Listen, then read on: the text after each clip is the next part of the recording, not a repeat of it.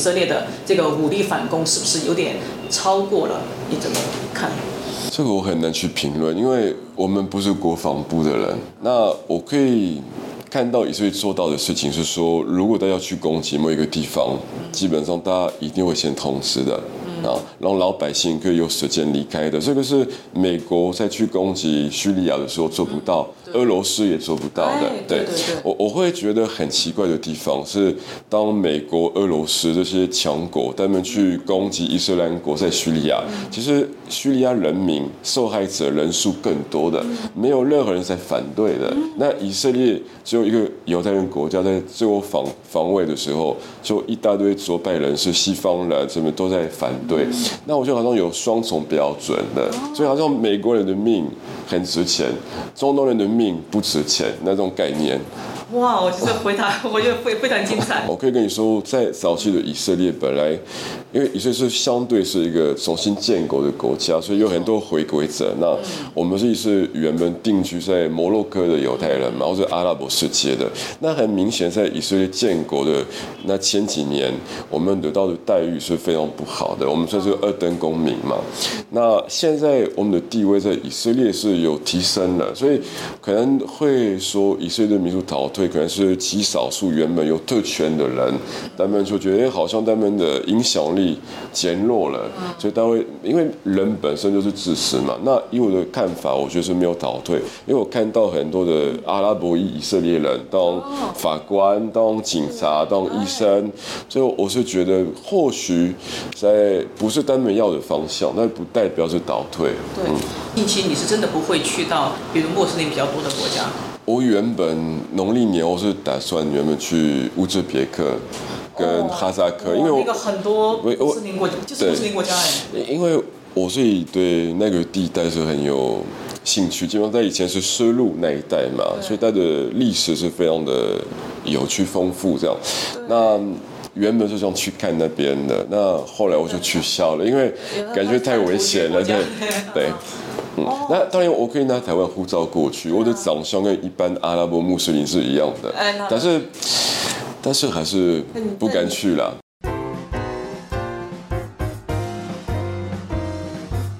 嗨，大家好，欢迎大家来到这一期的《乱世佳人》，我是三观乱。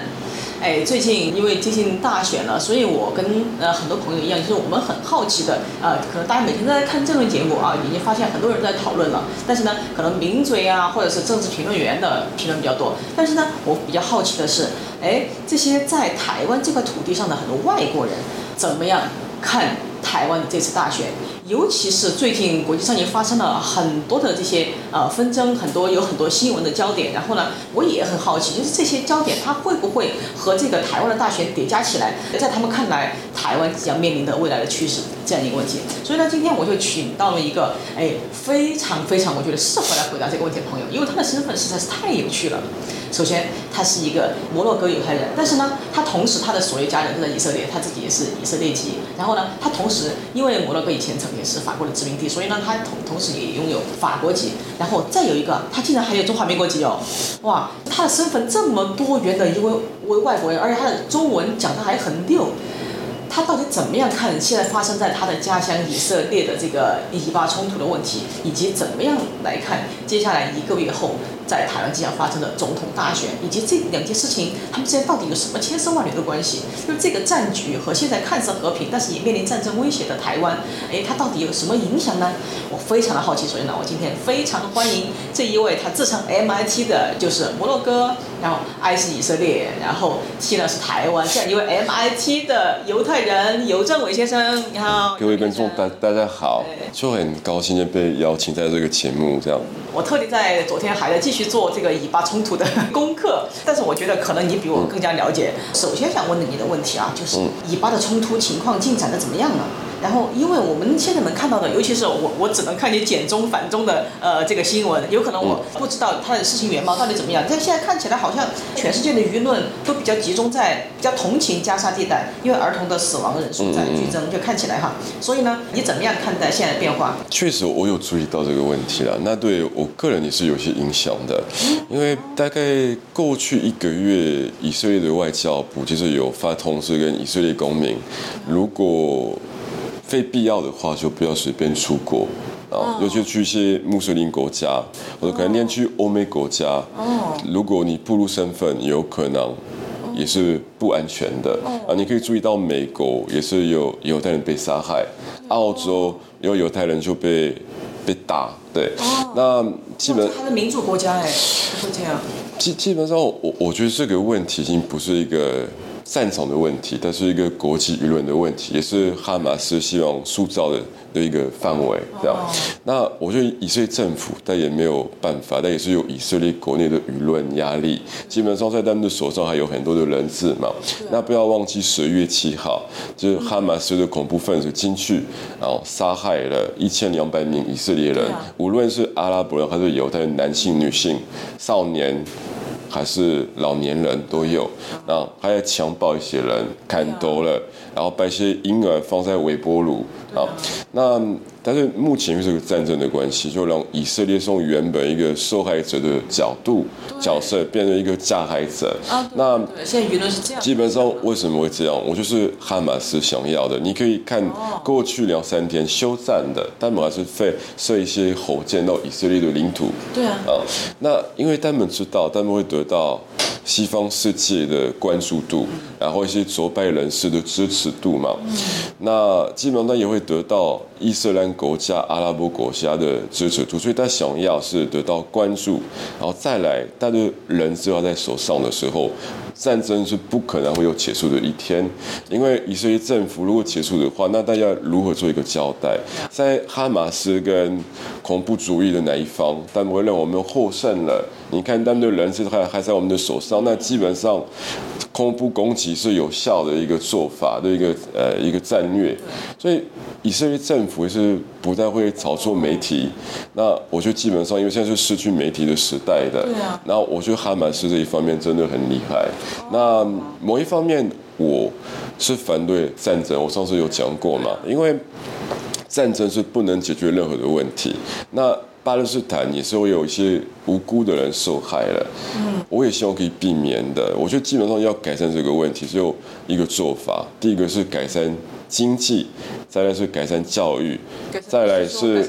巴勒斯坦那边的经济，对经济、教育，再来是让两边的人民有所交流的机会。嗯，对，因为目前加沙走廊的人讨厌以色列，很多人一辈子没有见过以色列人，对啊，所以因为他们的教育。我觉得这个问题不是我们一般人就想的那么简单。如果不了解那边问题的复杂度，是建议不要选边，嗯，啊，站在和平那一边才是最理智的一个做法。感觉以色列有点被加沙哈马斯在绑架，就是舆论的，好像舆论的优势被哈马斯他们操作走了。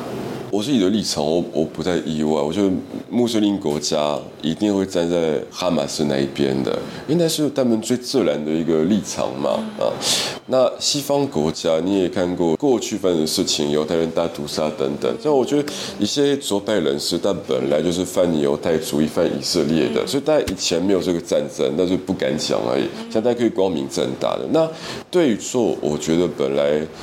每个人的敏感度的历史观都不一样嘛，那我觉得没有对于说你要支持哪一方都可以，但是我觉得对我的身份也会有一些不方便的。那对，近期你是真的不会去到比如穆斯林比较多的国家？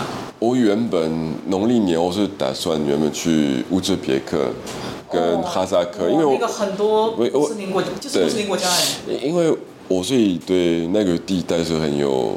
兴趣基本上在以前是丝路那一带嘛，所以它的历史是非常的有趣丰富。这样，那原本是想去看那边的，那后来我就取消了，因为感觉太危险了。对，对，嗯，那当然我可以拿台湾护照过去，我的长相跟一般阿拉伯穆斯林是一样的，但是但是还是不敢去了。对，你就要处处都要束缚自己，其实始终会在一种担惊受怕里面，对吧？对。啊，对，嗯，哎，所以现在以巴的冲突其实还是在算是在一种焦灼的状态嘛。对，我觉得人是没有被释放，这个战争是不可能会结束的。那比较不公平的地方是，如果你要用交换条件的方式，跟以色列的小孩、以色列的老百姓啊，你要换巴勒斯坦或者哈马斯的。恐怖分子、三人犯。对，那我就基本上是都是以一比三去做一个交换，而以色列也是有释放，有去协调释放，连外籍人士也被释放，美国籍，嗯然后泰国籍，对，对不是全部。那现在我不瞒你说，在人士里面有一个是我的远房亲戚，我是最近才知道的，我不认识他，但是我我父亲跟我说对，所以你们可以看有一个姓欧哈娜的人，他是我的亲戚，对啊，哦。我我但是我不认识他，他才二十三岁，对啊，哦天哪，那他现在是还在哈马斯手里是吗？他在哈马斯手里，哇对啊。呃，我记得我在一个多月以前跟你聊的时候，你当时说你曾经有考虑过要不要回去帮忙，对吧？现在你觉得还有这个需要吗？目前我是觉得留在台湾比较好。那我觉得一方面，因为你们会邀请我参加节目，我可以以一个比较中立的立场，对然后去介绍，让台湾的观众，是讲华语的观众看到我们这个节目。对，那我就希望可以改变大家对这个事件的想法。那也不是说。鼓励大家去站在以色列那一边，要站在和平那一边，了解为什么以色列会怎么做的。我认为大多数的以色列人都不会是反巴勒斯坦，所以站在和平那一边的，但是反哈马斯是肯定的，嗯等于哈马斯跟巴勒斯坦是两个概念的对。那现在会有这个问题，如果十月七号他们没有去攻击以色列，是根本不会有战争，加沙的走廊的小孩也不会有任何的事情，所以他们先去攻击，再有后续的事件。没错，对对对。所以现在这个舆论的发展，就是有点被哈马斯，就是他们用他们的营销影响到媒体。你觉得这会是你你会比较担忧吗？我自己觉得我不会，因为可能我们比较支持。我觉得我们在台湾，或者在日本、在韩国这三个国家都是安全的人。那我觉得活动在东北亚这一区，连中国其实相对也是安全。虽然中国政府在可能不站在以色列那一边，中国人民对犹太人是没有仇恨。嗯，所以对我来说是比较幸运生活在这一带的。那如果是要去生活在欧美国家，在伊斯兰国家，我确实会比较担心的。对。那现在有很多质疑说，以色列的这个武力反攻是不是有点超过了？你怎么看？这个我很难去评论，因为我们不是国防部的人。那我可以看到以色列做到的事情是说，如果大家去攻击某一个地方，基本上大家一定会先通知的。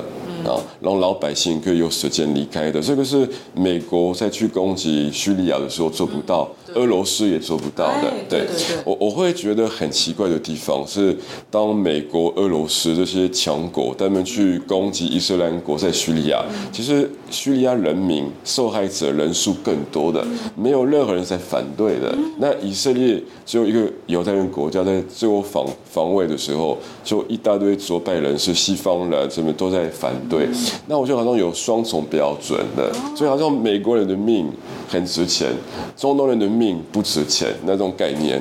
哇，我这回答 我觉得非非常精彩。然后还有一个，现在以色列的总理内塔尼亚胡上台之后，他有一系列的呃措施，就是感觉以色列的民主在倒退，你认为如此吗？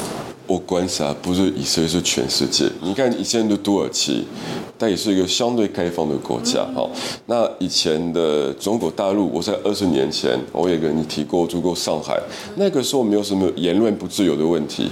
那我上海，但但只能说，就是它没有现在这么恐怖。是啊，就是我我也不会用恐怖来形容，但我觉得以前的上海是非常自由、开放的一个地方，什么话题都可以聊。我们都经历过那段时间，嗯。所以我我我觉得是一个全球的问题。你可以看，连欧洲那边很多比较极端右派的呃人士慢慢上位了啊。那我我就是因为经济的考量，你可以看以前二十世纪的欧洲啊，在金融风暴之后，一九二九年嘛，基本上也是这个局面。因为当经济不稳定，基本上人就会选一些比较极端的，对，他会比较保守。对，那我觉得以色列的民族有没有倒退？它本来。客观来说，它不是一个完整的民主，因为你可以看西方国家的，基本上也不会有国防部的人是在立法院的，也不会有一些宗教人士，但是以色列都有的。那但是那个是的，所以其实谁要分配职员，也是咱们自己评估嘛，那有某一些族群分配到的职员是相对会有限的，所以我觉得以色列的民族本身是要进步。啊，就是每个国家都一样，那台湾也是一样的，对啊。那倒退这个我就是见仁见智嘛，因为每个人看的角度不一样。我可以跟你说，在早期的以色列本来，因为以色列是相对是一个重新建国的国家，所以有很多回归者。那我们是是原本定居在摩洛哥的犹太人嘛，或者阿拉伯世界的。那很明显，在以色列建国的那前几年，我们得到的待遇是非常不好的。我们算是二等公民嘛。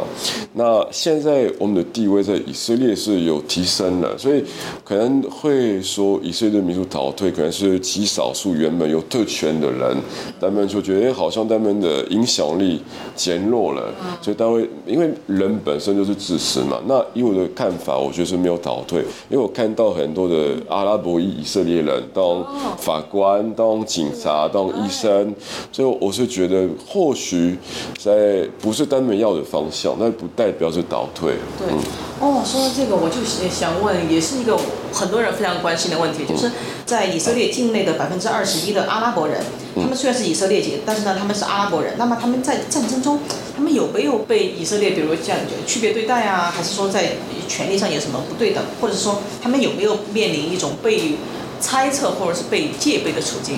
以色列的阿拉伯裔，对你你提到大概以色列人口的二十一八，然后以色列的犹太裔。大概有一半以上也是来自阿拉伯世界，所以我们的关系本来跟阿拉伯是非常的密切深厚的。那从长相也看不太出来，就有点像陆配来台湾但不讲话，有可能会看不出来的。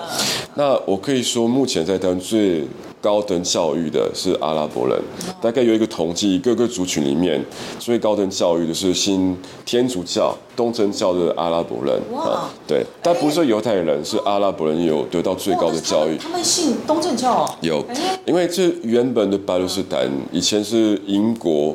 时期统治的巴勒斯坦地区，以色列还没有重新建国，里面基本上有阿拉伯裔跟犹太裔，然后还有阿拉伯派犹太人。那以前新东正教的蛮多的，就但慢慢像在加沙走廊，他们会被强迫要改信伊斯兰教，然后以前的犹太裔。也是被强迫，奥图曼帝国时期改信伊斯兰教，对，所以你可以看在巴勒斯坦有很多人的姓氏是犹太人的姓氏，啊，为什么？是因为祖先是犹太人。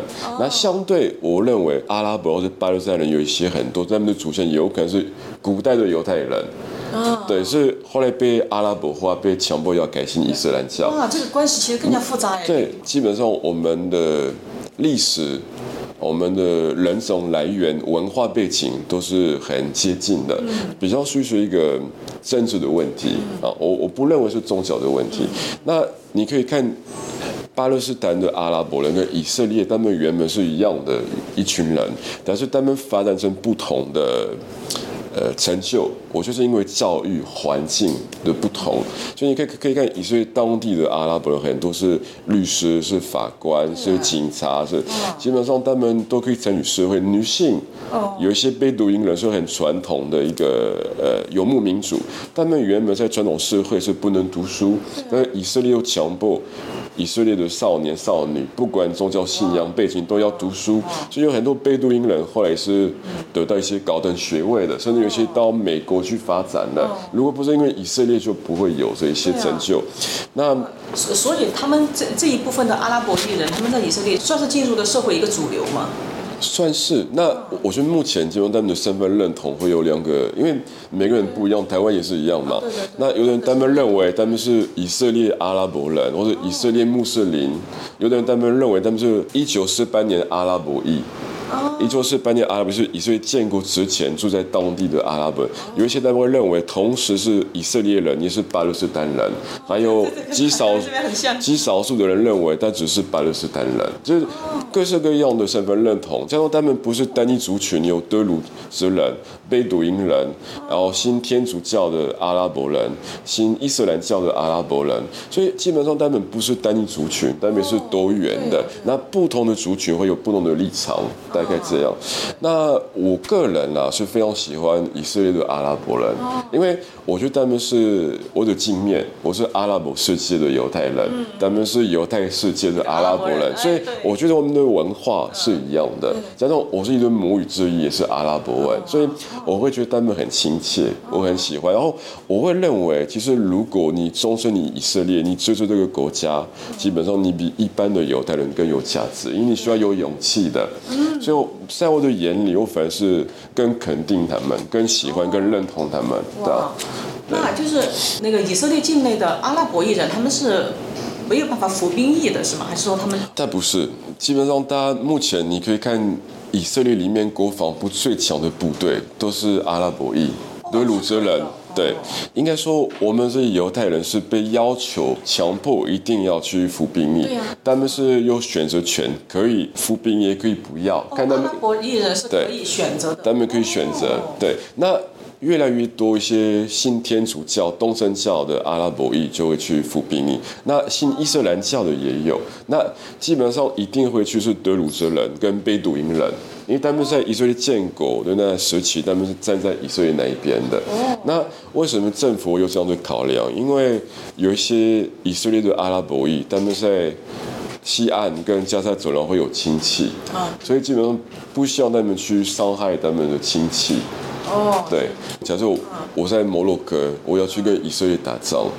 我一定会犹豫啊！我说不太可能。对，那我看到很多的 YouTube 所以是以色列籍阿拉伯裔，他们都站在以色列，也很支持以色列。那相对以色列内部有一些左派人士是反以色列的，所以真的是不一定的，对啊。对啊。我觉得跟族群跟宗教无关的，是跟跟台湾太像了。对，跟 立场有关，因为其实以色列你可以看十月七号被杀害的有耶路撒冷的阿拉伯人，对啊，也是有贝鲁因人，然后。送长枪没有办法分辨的，所以很多人你射火箭，就他不会分你是阿拉伯人还是犹太人嘛，对所以基本上慢慢有一半以上的人是站在以色列，慢慢有这个以色列身份的认同感。那另外一半，他可能在加在走廊西安有亲戚，他会有点犹豫这样。但是大家就希望和平。对。对。那我记得有一个调查，就是有问过，如果未来巴勒斯坦可以成立一个完整，呃的。国家啊，完全独立的国家的，你会希望你的政府是以色列政府还是巴勒斯坦政府？大部分我记得是应该是有八成以上的以色列阿拉伯裔还是选以色列政府，因为以色列是一个自由民主的社会的。对啊，哇，这一点跟完全我觉得很可以套在台湾，但是我觉得比台湾更精彩。对，因为台湾就是它的族群还没有你们就是那么构成那么复杂。对，哇，但是这个我觉得这这个听起来好亲切哦。对。好了，就第二个问题，就是大家会担心，因为呃，乌俄战争，因为以巴冲突，所以美国可能会呃就会分散对台湾的关注。某种程度上，可能中国会不会就是呃趁虚而入啊，这之类的担忧。就就你对美国这个援助的了解，你认为这个担忧有有必要吗？嗯，我自己的看法，我觉得不见得是正确，但我认为在历史上所有的战争都是跟巩固政权。经济有关的，嗯，对，所以我会认为我们不用担心乌克兰跟俄罗斯的问题，以色列跟巴勒斯坦哈马斯的问题。基本上，我觉得台湾的情况跟这些地方是不一样。那这几个月我们可以看到中国大陆，因为他已经学到一个教训嘛，前几次他都会恫吓台湾在选举前，结果是反效果。那现在大家大家助选，那就改变政就是会台嘛，所以你可以。可以看那台湾的青年最后可以去福建省，可以得到一些补助优惠什么。那我觉得这个方法，因为我看是比较好的，但不见得会有效。那至少是善意的，善意比恫吓来的好。那我会觉得中国大陆目前应该没有本钱要去打台湾，但现在要顾好在自己的经济。对，那加上我觉得台湾。也不可能改变现状嘛，就有我是有一个认知的，就是两岸的决定权不在两岸的手上。虽然北京都会不断的喊话说主导权在北京的手上，但是错，台湾两岸的主导权在国际社会的手上。我觉得基本上你要做什么都没有用。那你可以很明显的看到以色列出事，美国还是有派军人到以色列去，因为大家要担心以色列跟伊朗。对啊起冲突，会可能对这个地区会对，所以我某一方面，我我觉得台湾是可以安心的。我觉得一方面中国不像俄罗斯，但也不像哈马斯，但虽然可以说到 GDP 那么大，一定还是有它的能力在，但也不会随便去动台湾了。我我认为对，那再来。对，我想想好奇，那个以色列跟美国之间有没有什么共同协防的条约什么的？因为国防方面，我我不是很明确，但是像之前我我记得以色列要把一些武器卖到台湾，美国就反对了，对啊，他觉得会破坏这个平衡。对，那大概过去几年，以色列是极少数国家是不用选边，大概是可以跟中国做生意，又可以跟美国做生意，就大家发展的非常好，但也提供很多的技术给中国。那后来美国政府就有点反对，哦，以以色列就是跟中因为中国跟台湾。因为过去中国不是要推动这个“一带一路”嘛，啊，那它需要在地中海有一个港口嘛，所以在海发港口，那就有一部分变中国租界了。以前上海有发租界，现在是中国去中东，然后弄一个中国租界，对对是，对，以所以色列也答应了。对，答应了，所以那个时候其实是美国政府是非常反对，因为美国的可能 船也会经过这个地方等等，所以某一方面以色列被强迫要选边了。那那那后来是怎么样的呢？现在，所以可能是因为这个考量，后来中国对以色列没那么友善，这样。那我知道一个原因，所以中国的盟友是巴基斯坦，还有伊朗。那以色列在那个区域最大的盟友是印度的，啊，印度跟中国是敌对啊敌对关系嘛。我会觉得，嗯以目前来看，台湾跟中国是安全的。那我觉得我们要加强是交流这一块的经济，政治我觉得是最后再去评估啦。对，那但我这样讲有点天真了，因为对岸会怎么想，我也不知道，也不能控制。但我觉得对台湾还是有信心啦。哦，对的，好好好，谢谢。哎，那说到这里，我们再延伸一下，就最近那个呃，习拜会和 APEC 举行完了嘛，这个肉眼可见的中国国内的舆论已经没那么战狼了，就没成天在反美了，然后也可以肉眼可见，包括一些呃航班啊、一些解冻什么的，就是感觉中美的关系好像就。没有以前那么紧张了，至少是一个小的缓和期。那像刚才提到的，像像以色列是比较罕见的，可以不用呃选边站，但但是有时候也会会被迫选边站的情况。那么现在中美关系如果有这种小的缓和的话，它会对以色列的现在整个状况会有什么变化吗？会有改变吗？我觉得目前很明显是中国对全球的变化还是准有有发生一些微妙的改变。你可以看过去一个礼拜或者两个礼拜，中国有开放签证给欧盟五个国家，包括法国、德国什么。基本上在过去疫情期间的一些策略都是失败的，因为大家他推动一个民族主义啊，那认为可能促进它的内需市场，但是事实上是不可能，因为中国会崛起的几个原因是因为外商去投资，台商过去提供技术，日商也过去提供技术的。那我觉得确实，因为它的地缘关系有一些优势在啊，它的人口红利也是有。但是你可以看中国现在的消费是保守，包括过去的双十一，以前是每一年不断在突破，根本都不公布了，对，不公五分之一的。对，所以我我觉得基本上它必须要做一些改变。那在这个世界上，你要玩一些外交的，你必须有本钱，最大的本钱是经济，经济是最主要，其他都不重要的。那当你失去经济这个筹码，其他国家。不会把你放在眼里。那我觉得基本上当明星了解这一点，所以他们会慢慢调整跟改变的，然后会慢慢回归到一个比较中立、开放的立场。我是这样看。那不但是对以色列有利，对其他国家也是有利。那最有利是对中国的经济自己。嗯，对。对。那针对以色列，我觉得不再会改变对以色列的立场。我觉得主要的原因是因为它需要很多伊斯兰国家当盟友，包括巴基斯坦、伊朗这一些的，对，还有沙地阿拉伯，他希望拉拢他的。那所以基本上，大家为了要得到这些国家舆论的支持，但必须要犯以色列。但我我认为中国的人民就是很认同犹太民族这样。然后我我以前过去那边生活，也是常常被称赞但牛，它又很聪明啊，然后有智慧啊，很会做生意啊。就在西方国家就是完全相反，都会负面的。哎，你们在他们对现在还负面哦。非常负面。我在西方国家，他们会跟我说，你们有的人很坏的，都在操控媒体呀、都是来欺骗我们，来赚我们的钱呐、等等。所以哎我，我就在东北亚，我得到我对自己的身份认同是正面。在西方国家，我觉得当犹太人是很丢脸的一件事情。啊 对。哇，这个很让我吃惊哎！我以为就是这种，我不知道现在你讲的这个算不算一种反犹或者是这种排斥犹太人的呃情绪？它和二战以前的这个情绪是一样的吗？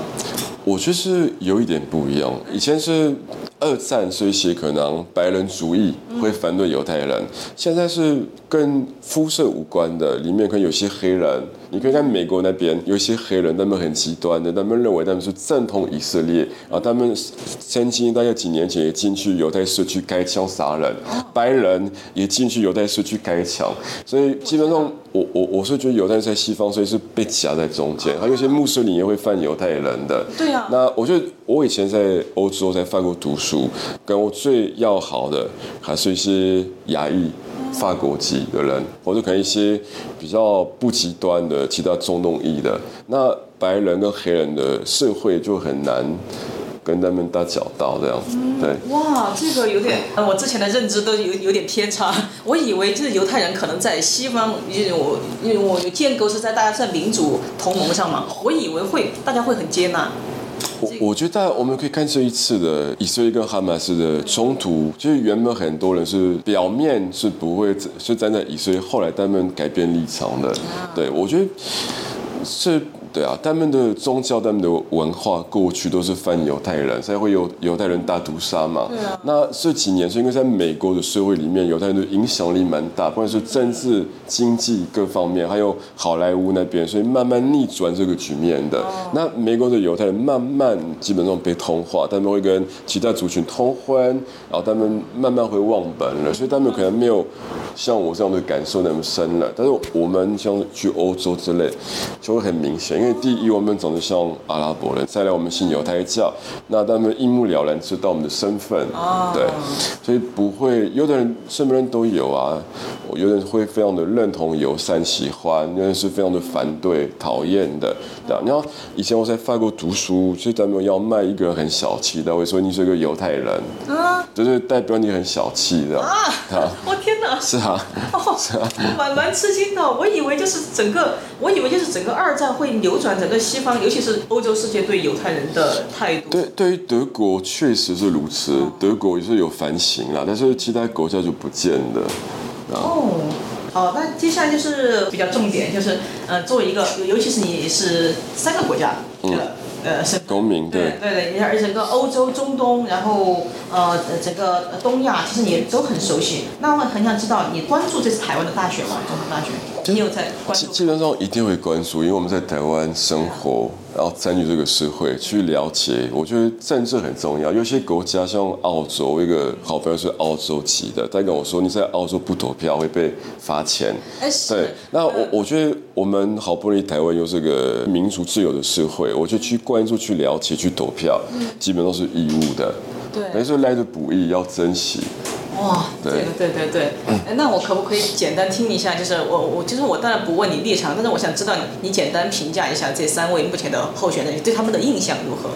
我我觉得我有关注到这一次的重点不会像过去几次是把它放在两岸关系，嗯因为两岸关系已经定局嘛，所以没有办法做任何的改所以这变的。次就不是亡国感对那我觉得基本上这一次，我觉得应该要把重点放在经济、教育跟外交。但是目前我还没有听到任何一个候选人在提这三个。然后我觉得他们很多的政策，我就是来拉票政策。那基本上国民党、民进党的立场还是传统的立场，是没有太大的变化。那我们可以关注这一次他们推出的是本土派的候选人，因为过去几次。无论是马英九、朱立伦，还是洪秀柱、韩国瑜啊，都不是本土派的。那我觉得他们慢慢了解，其实要往中间靠过去，才有机会对，感里面感觉两边好像都在为往中间对，大概我觉得中间是唯一可以走的一条路的。那相对，我觉得最近也出现第三势力嘛，是民众党的。那我认为对台湾的民主是一件好事啊，但是我会稍微有点质疑这个政党的理念的，因为一开始我记得要选台北。呃，社长的时候，柯文哲他的盟友是民进党，所以民进党那个时候也没有参选台北市市长，为了要让他嘛，他说他是墨绿的 啊。后来就见到上海市长说要按一家亲的，然后来要跟国民党。当盟友的，对，我会觉得那你的立场是什么？因为我我了解国民党很明确嘛，就中华民国派嘛啊。那民进党本来是民主，是有社会，然后以台湾为主体性的。那你的理念是什么？是变来变去，还是你有一个明确的？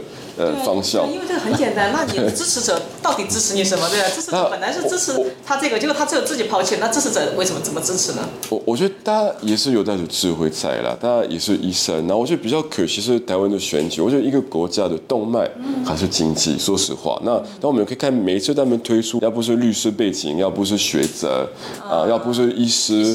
那到底谁懂经济，谁有管理的经验，好像都没有一个。那连一家公司你不能的管理，你要去管理一个国家，我会有一点疑虑。那所以那个时候，郭台铭要出来，我觉得也不错的，因为他毕竟他把红海做很大嘛。张忠谋、郭台铭这样的人物，我是觉得是可以带动台湾的经济。那是不是适合做总统，我不去评论，但是。该不该参与台湾的经济部，然后提出一些呃建议政策，我就是应该有参考的呃价值。啊，对，但但是他退选了，你觉得他，我觉得他本来不能参选的原因，是因为他没有办法中立，一方面他太多的利益在对岸的啊，如果他解决这一块。或许还是可行的。那再来，我觉得国民党抛弃他，或许是因为这个原因啦。我我我也应该又是一个考虑我们不了解的。但是我觉得，但是在里面比较有智慧的一个人。对，那我觉得这一次比较好的地方是，三个候选人都是蛮中立的，没有一个是极端的。所以不管你选哪一个，就是对于国家的发展未来性，不太会有很大的影响跟变化。所以都是三个相对比较安全的。候选人，那我觉得要考量，我觉得是经济、教育，因为目前我们是靠半导体在生存，也不可能是永远靠半导体。那会有半导体，是因为二三十年前他们慢慢开始布局。那我们下一个阶段要布局什么，才是重点的。对，那我觉得外交也很重要。外交你们有什么样的想法？因为中华民国的邦交国不断被断了，那难道你没有任何的政策，就杀钱这也是唯一的政策吗？杀不过对岸。对，没错。然后断的经济现在也不好了，所以他可能也会比较收敛一段时间了。对，但是我觉得你要有一个更长期的一个策略。那我们可以看，我记得是东欧一个国家，印象是立陶宛还是？啊，立陶宛。对，但原本也是有，好像几年前有。成立一个台湾一台湾的迷你的一个办公室办事处的啊，那原本中国对他制裁经济啊各方面，但后来就没没怎么用，然后 后来还是恢复正常贸易关系，就代代对，就代表就是台湾还是有自己的筹码价值，然后你不用去怕。我觉得基本上，我觉得我鼓励是一个互惠法，中国大陆对台湾友善，你对中国大陆友善的啊，那。大家对你怎么样，在外交方面，我们也是有权利反击的，因为那是平等的关系。那基本上任何一种关系，不管是人与人之间、国家对国、是地区对地区，一定要存在一个平等的关系，才可以正常的来往。如果一个大一个小，基本上这样的观念是不会长久，一定要有冲突的。这个是对岸你要有个认知的。像我很多朋友在中国大陆，他们他们的立场不会认为台湾跟中国是兄弟。他会就是妈妈跟小孩，那我觉得小孩不乖要教训，这个想法永远不会改善两岸关系。只有平等，只有平等交流，然后去了解对方的诉求，聆听对方的想法，才有机会去改善这个问题。而且不不就是台湾跟中国对以色列跟巴勒斯坦也是一样的，任何一个一种关系一定要是对等的。对对，那就是呃最后一个我问你一个，就是你个人的经验，因为我。比较看重你这一条的经验。嗯就是不管是法国还是以色列还是呃台湾，其实都有这个呃选举，都是都是民选政府。嗯嗯我觉得这三个好像有很大不同，但是我不知道哪里不同，所以我想请你评价一下这三种选举制度的区别或者是优劣，你的观察。哦，了解。那依我看来，我觉得三个的体系不太一样。以色列跟台湾相对会比较像一点点啊，因为呃以以色列它有点像日本，但是那个是因为它以前是被英国殖民，对所以它的宪法就延续一部分带英国的宪法啊。那日本也是那个是，那那个是有好有坏，它是一个更完整的民主制度。为什么？因为我不是投给一个人，我是投给一个政党，这个政党要过半，它才可以领导这个国家的。那当我没有办法过半，我可能要拉拢期待跟我理念比较接近的政党。好，那基本上这个才叫民主好。那嗯比较麻烦，是因为这几年有太多宗教人士在以色列，所以以前以色列还蛮中立的但是你你必须要在国会里面，你必须要选左派是右派的，那基本上会选给呃内丹尼亚胡都是右派，所以他必须要来拢一些，比如说一些更极端的政党，才可以领导这个国家的。好，那我觉得台湾这边过去的民主是有缺陷，因为只有蓝绿啊两个的理念都有点不切实际的，因为都不可能实现的，所以我们要回归到一个生活跟经济是最重要的。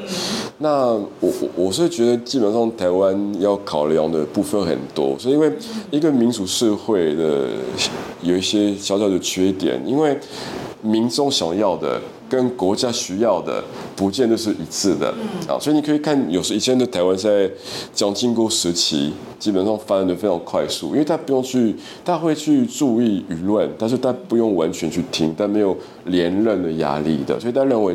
对，他就推出这个呃十大建设嘛。